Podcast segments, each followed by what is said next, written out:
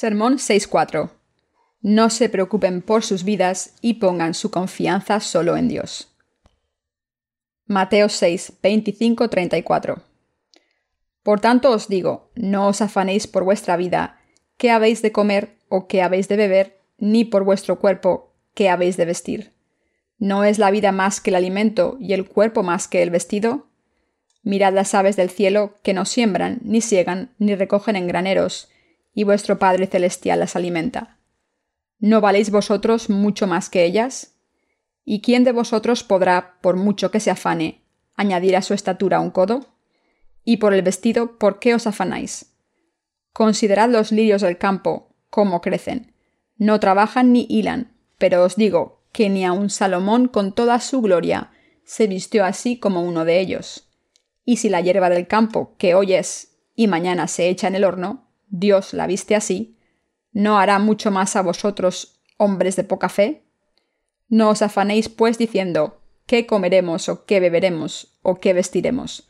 Porque los gentiles buscan todas estas cosas, pero vuestro Padre Celestial sabe que tenéis necesidad de todas estas cosas. Mas buscad primeramente el reino de Dios y su justicia, y todas estas cosas os serán añadidas. Así que no os afanéis por el día de mañana, porque el día de mañana traerá su afán. Basta a cada día su propio mal. Nosotros, los nacidos de nuevo, somos propensos a preocuparnos por el futuro, aun después de haber recibido la remisión de los pecados. Son preocupaciones del tipo ¿cómo voy a vivir de ahora en adelante qué hago para poder comer, qué hago para poder vestirme, qué debería hacer para ganar dinero y cómo debería vivir. De esta manera tenemos en nuestros corazones preocupaciones por el futuro. He observado que los nacidos de nuevo, que aún son jóvenes, tienden a preocuparse por el resto de sus vidas, porque no entienden que Dios les ayuda y porque no han experimentado que Dios guía su camino. Por supuesto, es natural que nos preocupemos porque somos humanos. Todos los nacidos en este mundo trabajan duro por sí mismos. Todavía no han vivido según la fe en Dios y tienen la costumbre de vivir confiando en sus propios esfuerzos y poder, de modo que aun cuando nacen de nuevo, la primera cosa de la que se preocupan es qué van a comer, qué van a beber y cómo van a vivir. Sin embargo, el Señor nos dice en qué deben pensar los nacidos de nuevo en primer lugar mas buscad primeramente el reino de Dios y su justicia. Él dice, Buscad primero el reino de Dios y la justicia de Dios. Primero uniros a la Iglesia y buscad hacer la obra de Dios, su reino y salvar a la gente. Rezad. Entonces satisfaré todas vuestras necesidades en el terreno de la carne, como que comeréis, que beberéis y cómo viviréis. Yo también pensé en mi futuro en cuanto fui librado de mis pecados ¿Cómo viviré? ¿Qué comeré? ¿Qué vestiré? ¿A qué me dedicaré? Me preocupaba por estas cosas. Cuando hubiera habido un número determinado de tareas que debía llevar a cabo, entonces las hubiera cumplido, pero ya que no había nada determinado, no sabía qué hacer en ese momento. Los que habían ahorrado dinero antes de recibir la remisión de los pecados estarán menos confusos. Sin embargo, alguien que ha sido solo un estudiante antes de recibir la remisión de los pecados, como yo, estará más confundido. No podía dejar de preocuparme sobre cómo vivir en este mundo. Los hermanos jóvenes de nuestra Iglesia, que en el mundo real son estudiantes o principiantes, pueden estar desalentados por pensar en cómo vivir en este mundo. ¿Qué deberíamos hacer para comer? ¿Qué deberíamos llevar puesto? Hay muchas preocupaciones de este calibre. Sin embargo, el Señor nos dice a todos, no os preocupéis de tales cosas, eso es lo que hacen los que no han nacido de nuevo.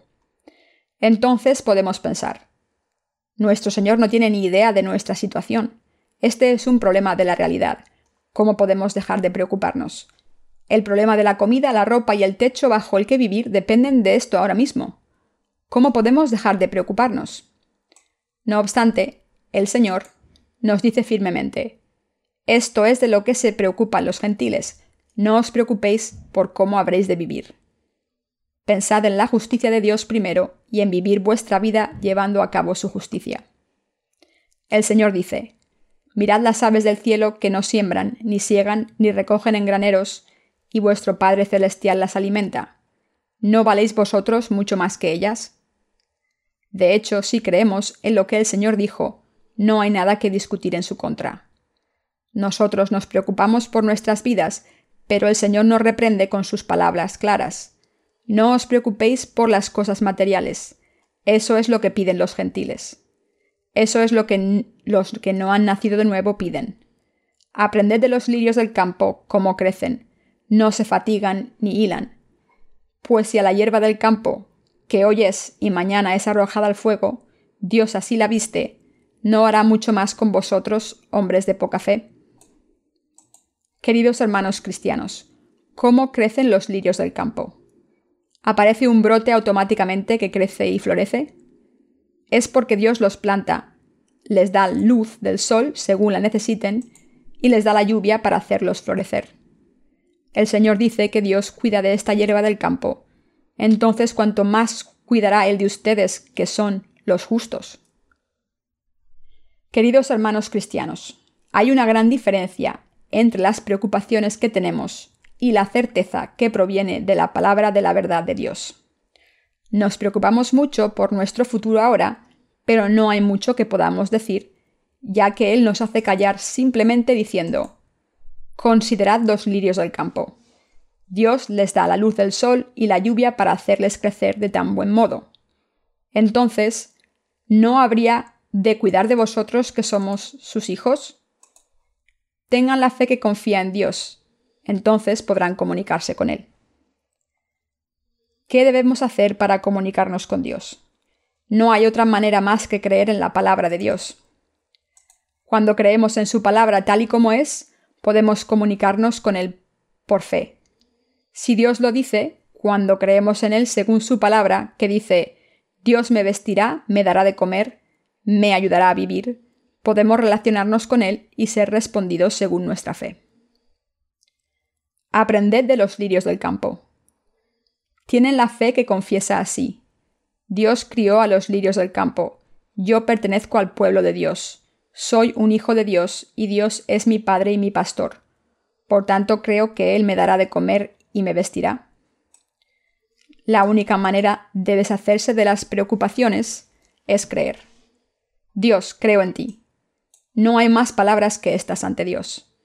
No hay más palabras que podamos decir. Queridos hermanos cristianos, cuando el Señor dice una cosa, ¿podemos nosotros decir algo en contra de lo que Él ha dicho? En el pasaje de las Escrituras de hoy, Dios nos promete que nos proveerá de todo lo que necesitemos cuando primero hayamos buscado su reino y su justicia. Cuando tomamos este pasaje con fe, no podemos decir nada más. No podemos poner ninguna excusa, salvo que no tenemos fe. ¿Puedo criar a los lirios del campo? Si es así, ¿no puedo criarte a ti? ¿Puedo criar una planta anual? Si es así, ¿no puedo criar a mis hijos? Ahora bien, crean en Él. Si creemos así, puede que no pensemos de la siguiente manera. La lluvia es algo que Dios hace que caiga del cielo de todas maneras y la luz del sol es algo que Él da de todos modos, y por tanto la hierba crece. Pero nosotros no podemos vivir solo de lluvia y luz del sol. ¿No sabes, Dios, lo duro que tenemos que trabajar para vivir? Por supuesto, no hay ninguna manera de la que Dios no sepa. Si el Señor dice que nos conoce a todos, entonces debemos creer que Dios nos dará también la habilidad, la sabiduría y las bendiciones que nos permitirán vivir en este mundo. Si el Señor tomó un lirio para hacer una explicación de cómo Dios provee todo en su debido tiempo, entonces podemos creer que Dios nos proveerá de todo a nosotros, los hijos de Dios, a su debido tiempo. El Señor nos da otro ejemplo para suscitar nuestra fe en Él diciendo, Mirad las aves del cielo, que no siembran ni siegan, ni recogen en graneros, y vuestro Padre Celestial las alimenta. ¿No valéis vosotros mucho más que ellas? Mateo 6:26. Sin embargo, alguna gente no creyente interpreta este versículo de una manera absurda diciendo, Mira, mira al pájaro en el aire. Qué diligentes son. Si trabajamos duro en este mundo como esos pájaros que vuelan en el aire, podremos vivir bien en este mundo se inventan argumentos como este. Como esta gente no tiene fe, inventa argumentos como el siguiente. Ah, si un hombre trabaja duro, entonces tendrá suficiente comida y vivirá en abundancia. Estos argumentos son diferentes de los argumentos de fe de los que el Señor nos habló. ¿Quién diría que cuando trabajamos duro no nos tenemos que preocupar por la comida? Sin embargo, ¿se hace rico todo el mundo solamente por trabajar duro? Esto no sucede igual con todo el mundo. Hay mucha gente que ha trabajado en su empleo durante meses e incluso un año, pero todavía no les han pagado. Mirad las aves del cielo, que no siembran, ni siegan, ni recogen en graneros, y vuestro Padre Celestial las alimenta. ¿No valéis vosotros mucho más que ellas? Lo que el Señor quiso decir con este versículo no es que podemos tener comida si trabajamos duro. El Señor dice que nuestro Padre Dios, que nos salvó, nos provee de comida, bebida y ropa para mantener nuestras vidas en este mundo. Esto significa que Dios nos dará de comer y nos vestirá a los justos. Esto quiere decir que Dios cuidará de cualquier persona justa que viva por la difusión del Evangelio. El tema principal de este versículo es Si sois mis hijos, ¿os dejaré morir de hambre o no os vestiré?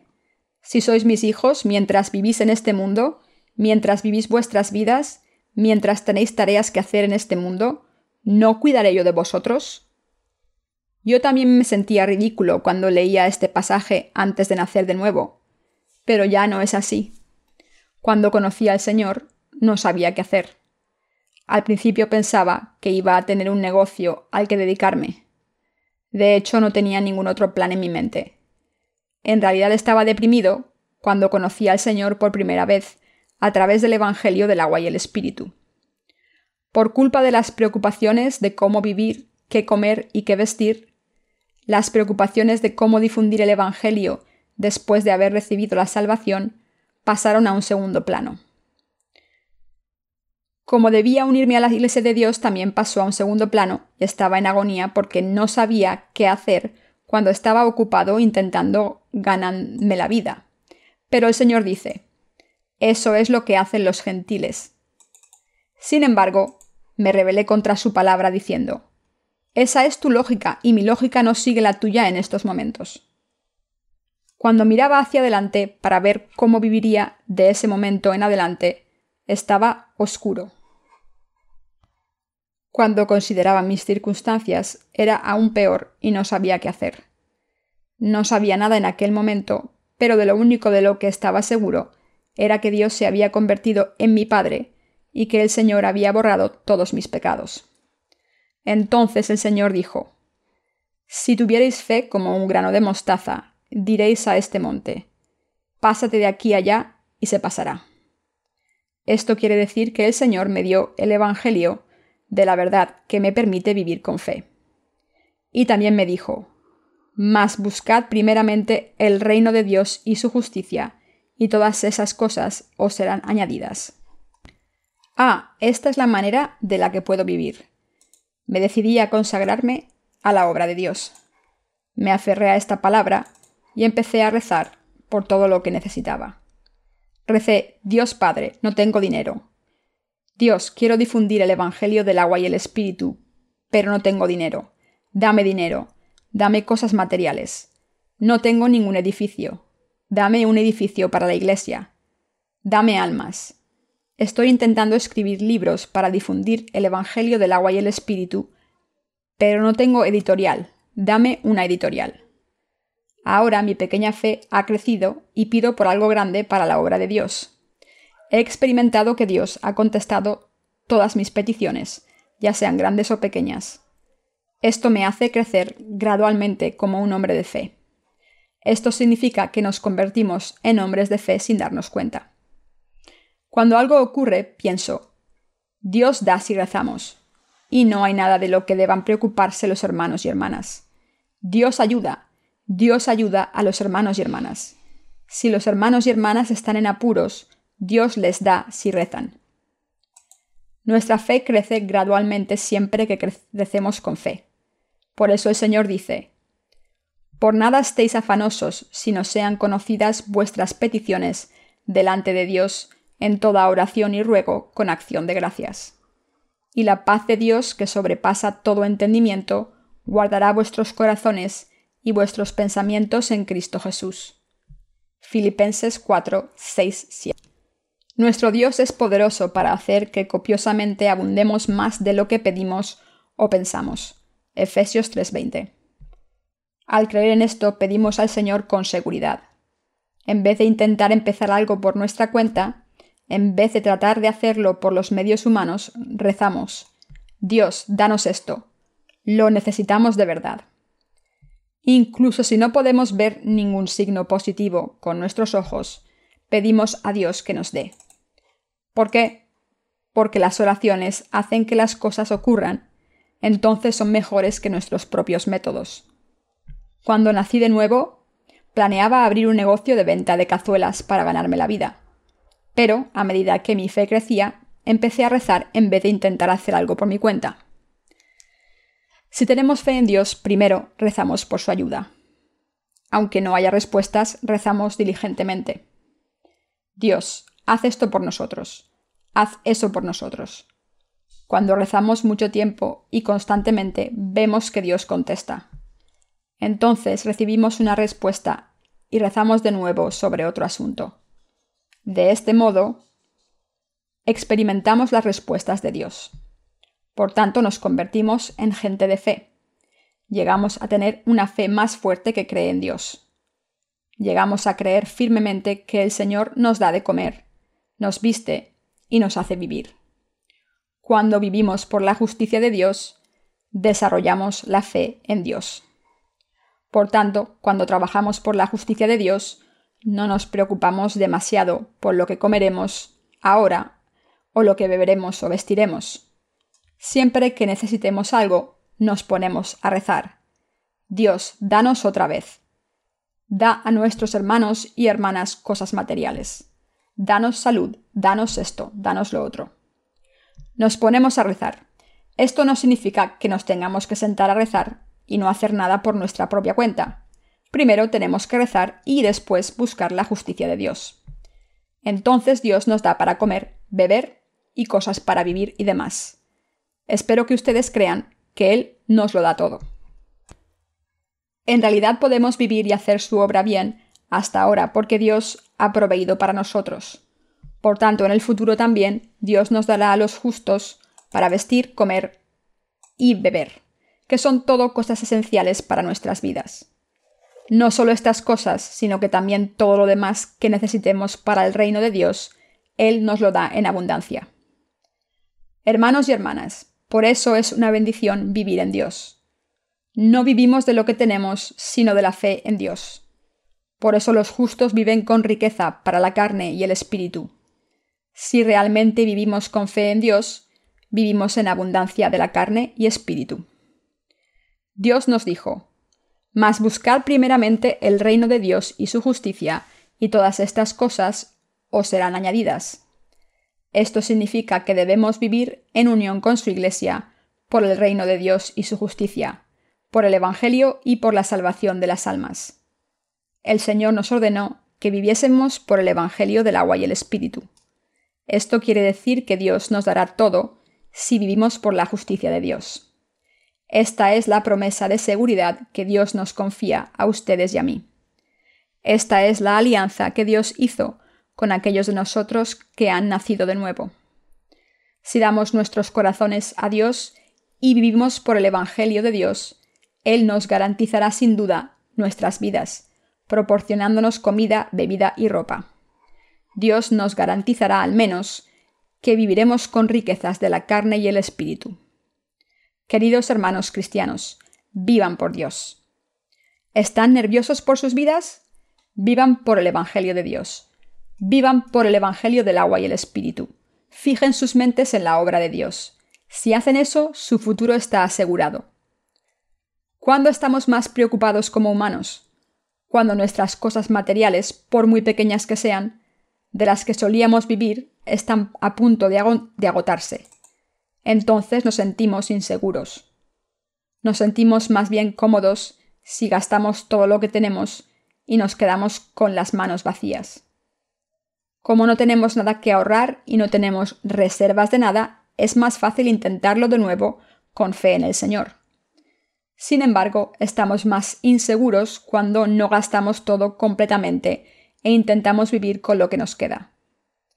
¿Cómo de nerviosos nos ponemos por miedo a perder lo que nos queda?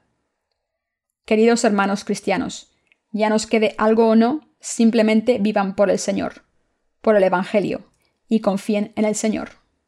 Entonces el Señor nos llena, no solo en lo que ya tenemos, sino con mucho más. Es porque nuestro Señor nos llena en abundancia cuando vivimos por el Evangelio y nos ayuda a vivir arreglándonoslas con lo que tenemos. Eso es, tengan en mente el pasaje de las Escrituras de hoy. Mas buscad primeramente el reino de Dios y su justicia, y todas estas cosas os serán añadidas. Esto ocurre porque si vivimos por Dios, Él no puede evitar darnos todo lo que necesitamos. Había un hermano que era un sastre. No se puede ganar mucho dinero siendo sastre. Él explicaba que se tenía que quedar despierto muchas noches para terminar un traje. Entonces, cuando trabajaba mucho por la iglesia, se quedaba sin ingresos. Entonces empezó a rezar al Señor. Desde entonces la gente empezó a encargarle muchos chándales en vez de trajes. Algunas empresas empezaron a encargarle chándales al por mayor por los cientos y los miles. Así que cuando empezó este negocio ganaba cantidades grandes de dinero. Vivir es vivir, ya sea haciendo trajes o chándales, pero hay muchos hermanos que pueden servir a Dios mucho más porque empezaron a rezar cuando estaban en problemas. En realidad hay muchos ejemplos como este. Cualquiera que haya vivido por el Señor ha pasado por algo así. Nosotros los justos no vivimos solo de lo que tenemos. Servimos a Dios con lo que Él ha proveído porque el Señor nos llena. Si vivimos de lo que tenemos, seguramente se nos acabará. Había una viuda en Sarepta en el Antiguo Testamento. Por aquel entonces hubo una terrible sequía durante años que provenía de Dios. Por culpa de la hambruna se quedó sin nada y lo único que le quedó fue un puñado de harina en un bote. Cuando mezcló la harina con agua y la amasó, salió un trozo de pasta que solo podría saciar el hambre de dos o tres personas. Amasó la pasta con un rodillo para hacer pan. Los judíos hacían pan para comer. Amasaban la pasta de harina para hacerla plana y cuando el fuego se había extinguido y quedaba solo un trozo de carbón en el fuego, ponían la masa en él. Cuando iba a hacer una rebanada de tortita como pan por última vez para comer, ella y su hijo pensó que se morirían de hambre después. Entonces, un siervo de Dios, Elías, se apareció. Mujer, ¿tienes algo para comer? Sí, tengo esta cantidad de harina. Entonces cuécelo y tráemelo para que pueda comer. Queridos hermanos cristianos, porque el siervo de Dios le dijo que lo se lo trajera, ella se lo trajo. Ella creía que se iba a comer el último trozo con su hijo, y eso era todo lo que le quedaba, pero se lo dio a comer al siervo de Dios. La viuda le dio el último trozo al siervo. Parecía que no quedaba esperanza para ella. Sin embargo, ocurrió algo increíble. El siervo de Dios rezó después de comer. Entonces la harina no se acabó en el bote. La Biblia lo dice. Queridos hermanos cristianos, la Biblia dice, Mas buscad primeramente el reino de Dios y su justicia, y todas estas cosas os serán añadidas. Los que no han nacido de nuevo estafan el dinero a otros con este versículo. Esto ocurre frecuentemente de verdad. Pero en realidad, guiar las almas para vivir según la fe y para servir al Evangelio del agua y el Espíritu no es un engaño, sino que es la palabra de Dios. Si vivimos realmente por el Señor, Él provee. Crean esto, tienen que creerlo. Queridos hermanos cristianos, repitan conmigo. Señor, creo en ti. Puede que aún se sientan inseguros, ¿verdad? Entonces díganlo gritando. Creo. ¿Han vivido con su fuerza hasta ahora? Entonces aférrense a Dios aún más con fe. Si se aferran a algo desesperadamente, aún todavía se escapa. Por eso el Señor nos dice que vivamos con fe. Deberíamos vivir con nuestro corazón por el Señor y servirle, tengamos o no tengamos mucho. Entonces el Señor les llenará sin duda de todo lo que necesiten. Si servimos al Señor, Él tiene la responsabilidad de saciarnos. Él nos proporciona abundancia porque le servimos continuamente. Como Él es omnipotente, nos saciará sin lugar a dudas, aunque solo sea para mantener su alianza. Nuestra vida no depende de nuestra voluntad, sino de nuestra fe. Nosotros, los siervos de Dios, así como todos los hermanos y hermanas, deberíamos vivir según la fe. La fe que experimenta lo que Dios ha hecho por ellos cuando vivieron en el Señor. Si vivimos para nosotros mismos, nuestra fe no puede crecer. Cuando vivimos por el Señor, nuestra fe en Él puede crecer gradualmente. Queridos hermanos cristianos, ¿saben que las bendiciones de Dios son como primas para la gente que vive según la fe? Una prima es algo que se añade a lo que es usual o esperado. Dios da muchas primas aparte de su salvación. Vivimos porque Dios nos da abundantes bendiciones como prima. Si no nos da primas y solo nos da lo que merecemos, entonces no podemos vivir. Si solo recibimos las cosas por las que trabajamos, ¿no morirán todos los vagos?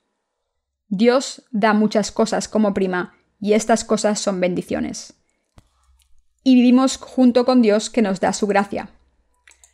Por tanto, vivimos según la fe en Dios, quien nos salvó.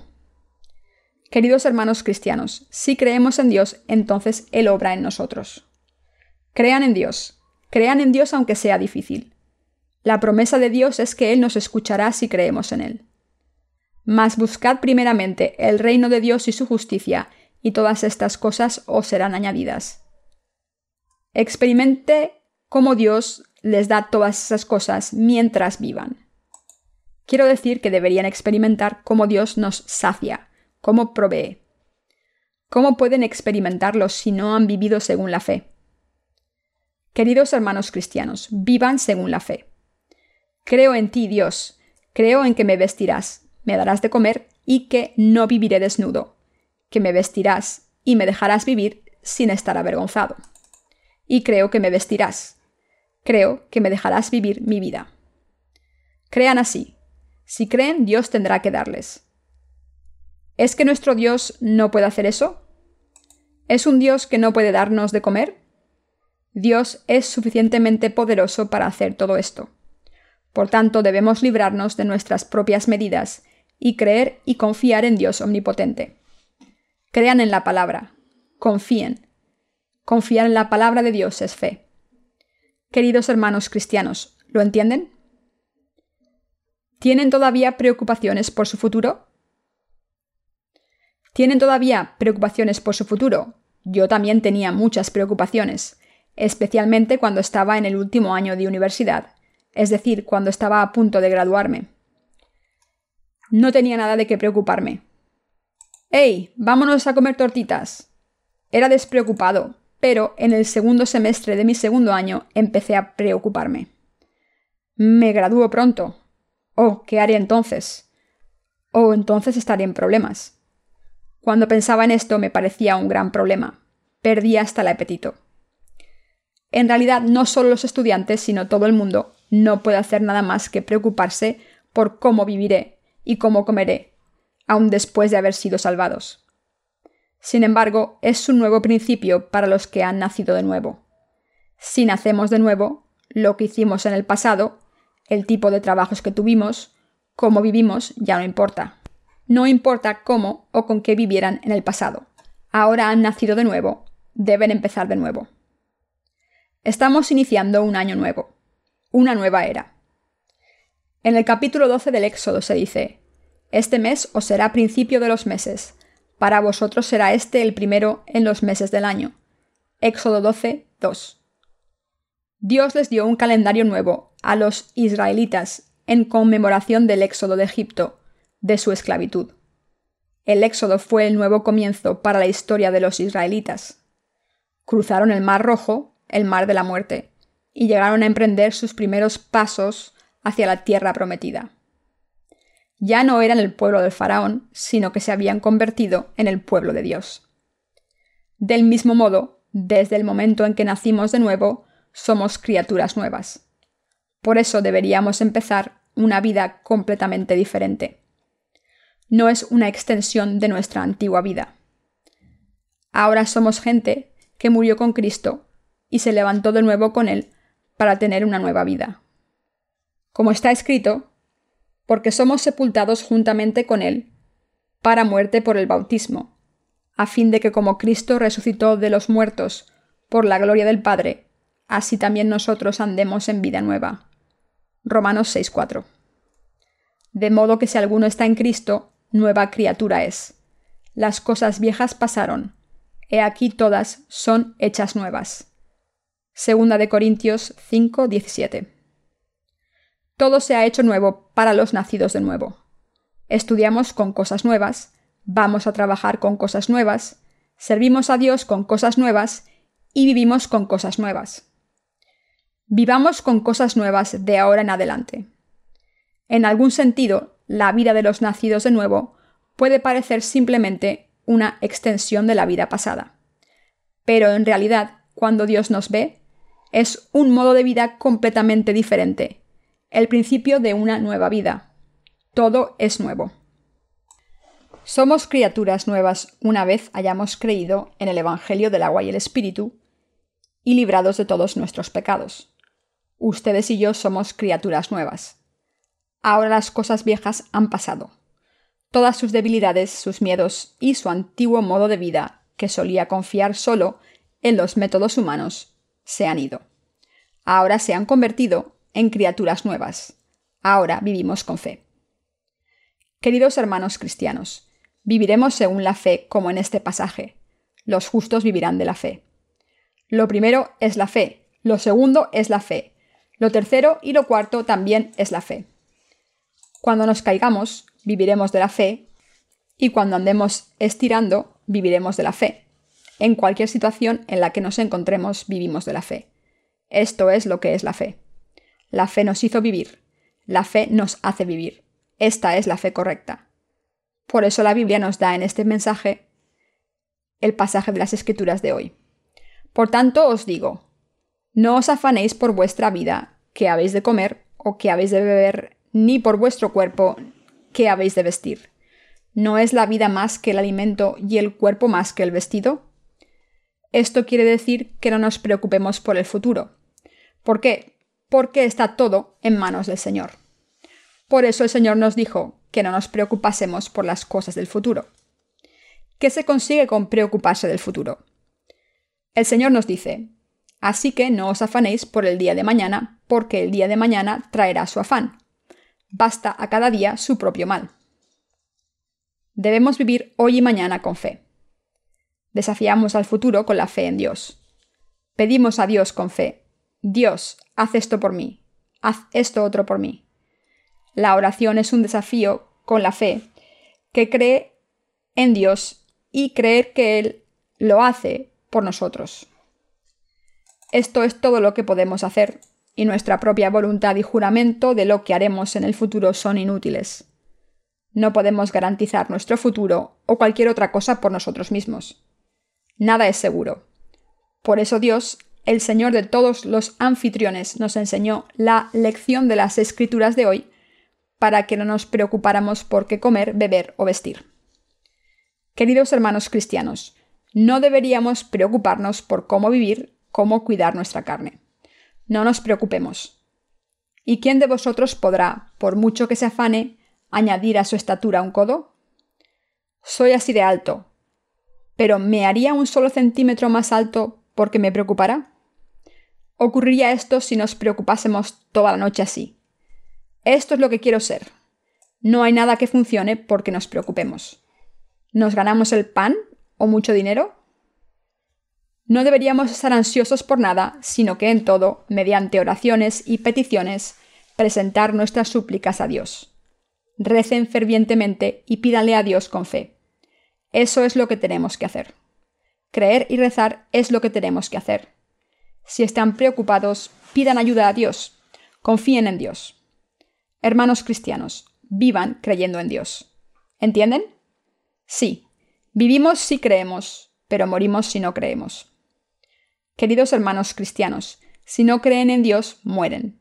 Si confían en todas las posesiones que tienen, se acabarán. Tal y como la vaina se abre y los guisantes salen, todas las posesiones se acaban. ¿Cuántos guisantes tiene una vaina? ¿Tiene cien guisantes? No, solo cuatro o cinco. Queridos hermanos cristianos, pensemos en esto. ¿Pueden vivir sus vidas enteras con tan solo lo que tienen, como su poder, su habilidad, su salud y su riqueza? Quiero decir que deberían considerar si pueden cumplir todas sus obligaciones humanas con sus hijos o sus padres. Queridos hermanos cristianos, ¿podemos contarlas? Por mucho dinero que tengamos, ¿qué necesitamos? Necesitamos tener fe en Dios y en su palabra. Hay una cosa que me gustaría decirle a voz en grito. Es que solo crean en Dios. Aunque no puedan ver a Dios con sus propios ojos y la fe en Él parezca no tener fundamento, deben creer en Él. Simplemente crean en Él, eso es todo. La Biblia dice, Ahora bien, es pues la fe la certeza de lo que se espera, la convicción de lo que no se ve, porque por ella alcanzaron buen testimonio los antiguos. Hebreos 11, 2. Aunque no haya ninguna evidencia que se pueda ver, ni una cosa tangible que coger, debemos pedir a Dios cualquier cosa con fe. Dios, dame. Creo, cuida de todo lo mío, comida, ropa, casa y todos los problemas de mi vida. Ayúdame a vivir una vida digna. Si creen en Él y le piden ayuda, Él les responde. Sin embargo, si no creen y viven confiando en su propia fuerza y en sus cálculos, entonces morirán. Perderán hasta lo último que les quede y se convertirán en mendigos. El versículo los justos vivirán por fe significa que la única cosa de la que puede vivir una persona justa es la fe. Los justos vivirán de la fe, Romanos 1.17, Hebreos 10.38. Queridos hermanos, no hay nada más allá de la fe en Dios. Queridos hermanos cristianos, ¿creen? La fe no es algo que pertenezca a otros.